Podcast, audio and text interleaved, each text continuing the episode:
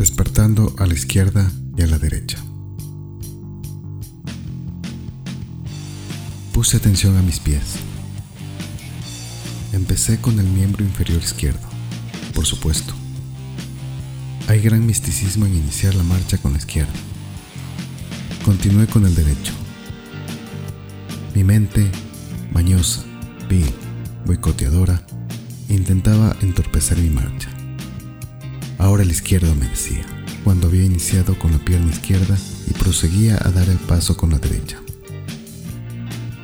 Transcurrido el paso derecho, escuchaba ahora la pierna derecha. La guerra mental contra mí mismo era brutal.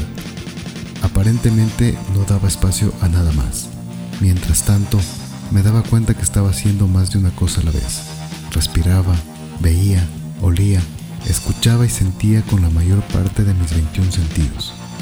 Mis pasos continuaban su marcha autómata pese a los malignos intentos de mi mente por hacerme dar dos o tres pasos seguidos con la misma pierna, con el único objetivo de satisfacer su ego.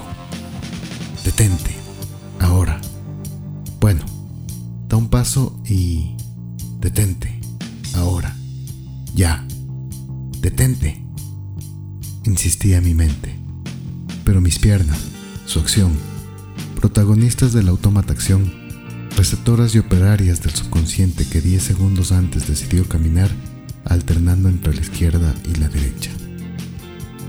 Autómatas, como lo era respirar, como lo era observar, escuchar, oler, sentir el camino, la vida. Según la psicología tenemos una memoria motriz que se desarrolla desde el primer día en que salimos del vientre de nuestra madre, hasta aproximadamente los 5 años. También en ese lapso se desarrolla la personalidad, los complejos y nos es introducido casi el 90% del mundo conceptual al cual vamos a ingresar. Para el esoterismo, el ciclo se cumple cada 7 años. Tengo mayor memoria de mis ciclos cada 7 años. Antes de los 8 años, sin saberlo, me iniciaba en el existencialismo, propinándome autocachetadas físicas y mentales con la pregunta del quién soy. No recuerdo en qué momento acordé con mis 21 sentidos y todo mi sistema motriz en caminar, respirar, sentir, oír, etc. Todo a la vez, sin equivocarme en ninguna, más que nada en la respiración. Una falla en esa motricidad y no hay lugar para otra. Fallas en las motricidades ocurrían a todo momento constantes malvisiones, mal oír, mal sentir y para fortuna de quienes gozan de la desgracia ajena, tropiezos incontables que arrancaron la risa a más de un afortunado observante. Otra falla constante en mi sistema motriz, que de igual manera calificaría de hilarante para el público expectante, era la incapacidad que muchas veces tenía en retirar la cuchara o tenedor de mi boca. Llevaba alimento con alguno de estos utensilios y mi mano, generalmente la izquierda, se olvidaba de retirar el utensilio de la boca. Otra opción era que mi boca se negase a dejar salir el utensilio. Largas jornadas de reflexión empleé en esas fallas motrices. Tropiezos, muchos, casi a diario.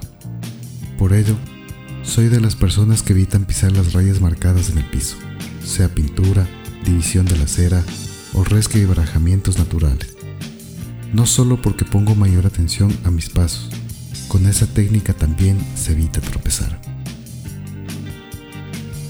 Así, he desarrollado varias técnicas para poner atención y no tropezar, para no dejar cuchara o tenedor en mi boca, para no dejar de respirar, para ver y oír medianamente bien, para sentir algo aproximado pese a mi discapacidad emocional. La psiquiatría, al escuchar mis técnicas para poner atención a lo que hago, cuando camino, respiro, veo, oigo, siento, me diagnosticaron con TOC, ansiedad y uno que otro trastorno más. Porque mi respuesta siempre ha sido que no me adapto a este sistema lineal, a esta realidad lineal, y que me es necesario aplicar técnicas que me ayuden a convivir en el sistema, a poner atención a lo que hago para estar presente en esta realidad. Opino que cada ladrón juzga por su condición. La batalla continuaba, alterando mi mente entre provocaciones para que me detenga de repente o de dar dos pasos seguidos o más con la misma extremidad. Mi mente no recibía respuesta oral mental. Era mi cuerpo físico el que le contestaba con tanta autoridad, radicalidad, tajante, que no cabía duda de su siguiente paso. Mi mente continuaba provocando, ordenando, gritando a todos los cielos que le obedezca mi cuerpo físico. Detente, te digo,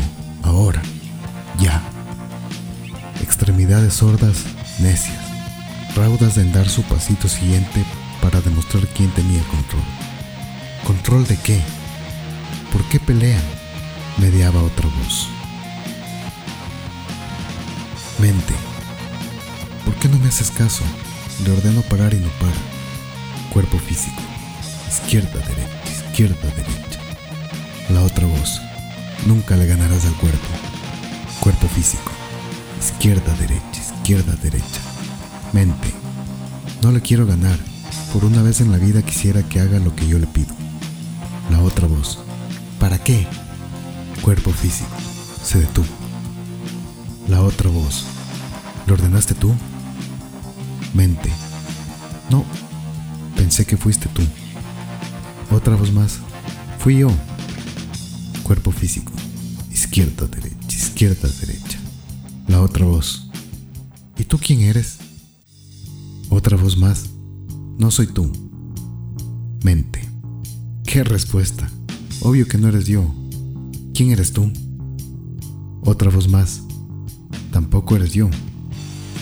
Cuerpo físico. Se cayó. Mente. Ja, ja, ja, ja. No fui yo. La otra voz. Ni yo. Otra voz más. Ni yo. Cuerpo físico. Izquierda, derecha, izquierda, derecha. Mente. Nada tiene que ver mi ego. La otra voz. ¿Quién te preguntó? Otra voz más. Es su conciencia. Mente. Pensé que eras tú. La otra voz. ¿Y por qué no yo? Otra voz más. ¿Quién soy yo? Mente. No es tu momento. Trabajemos juntos para romper con la automatización del cuerpo físico. Demostrémosle quién manda. Cuerpo físico se detuvo. Cuerpo físico. La otra voz, otra voz más y la mente.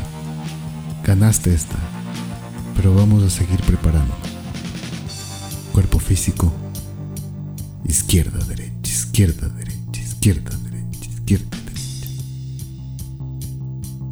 Habían pasado más de dos horas parece ser, y el cuerpo físico exhausto no respondía ya a su propia automatización. Quería descansar. Mi siguiente parada era Ollaitambo. Definitivamente no caminé los 62 kilómetros de distancia de un punto a otro. Caminé por un lapso alrededor de dos horas. No puedo precisar el tiempo, ya que jamás he usado relojes.